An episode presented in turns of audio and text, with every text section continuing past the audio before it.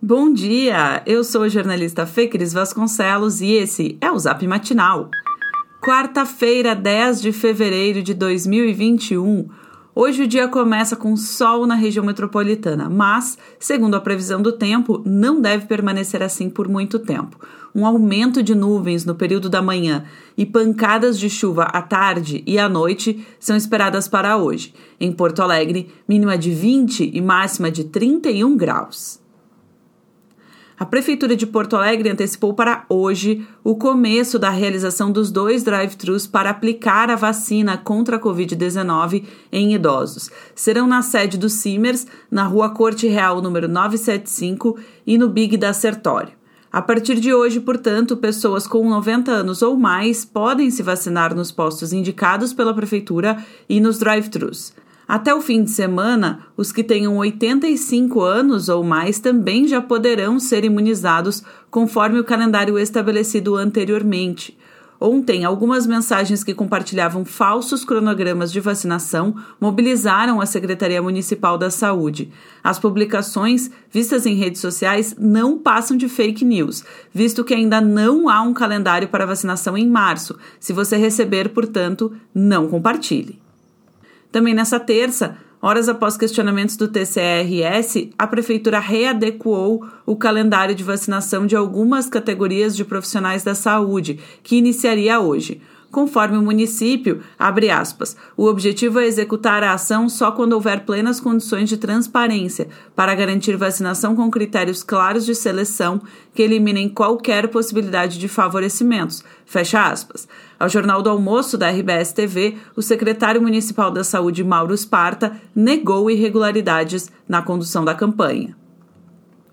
E a Prefeitura de Porto Alegre também detalhou os protocolos a serem adotados pela rede municipal para o início do ano letivo, agora a partir de 22 de fevereiro. As aulas terão presença obrigatória em sistema de rodízio dos alunos, que serão divididos em grupos, nos ensinos fundamental e médio. Nos níveis de educação infantil e especial, as aulas não serão obrigatórias. Nas salas, os alunos deverão respeitar o distanciamento de um metro e meio entre as mesas e as instituições de ensino precisarão ser sinalizadas de maneira a evitar aglomerações. A previsão de suspensão das aulas por 10 dias em caso de duas confirmações de contaminação em alunos, entre outras medidas. Apesar do revezamento, os pais que não se sentirem confortáveis em ver os filhos aderirem ao retorno presencial poderão optar pelo acompanhamento em casa, desde que assinem um termo de responsabilidade em que se comprometem a retirar o material pedagógico semanalmente junto à instituição onde a criança ou adolescente estiver matriculado. A decisão da Prefeitura de Porto Alegre de transferir 20 mil volumes do acervo da Biblioteca da SMAN para o Parque Germânia deflagrou um movimento de resistência encabeçado por ambientalistas e bibliotecários. Ontem, cerca de 50 pessoas participaram de uma reunião virtual promovida pela Frente Parlamentar do Livro e da Leitura, convocada especialmente para debater o tema. Um ato presencial também já foi convocado para amanhã, ao meio-dia, em frente à sede da Secretaria Municipal de Meio Ambiente, Urbanismo e Sustentabilidade. A notícia da transferência foi revelada pelo Matinal Jornalismo na última sexta-feira. No lugar onde funciona a biblioteca, a intenção do secretário de Meio Ambiente, Hermano Brem, é instalar um escritório de licenciamento, cumprindo uma promessa de campanha do prefeito Sebastião Melo de agilizar os trâmites para a autorização de novos negócios e empreendimentos na cidade.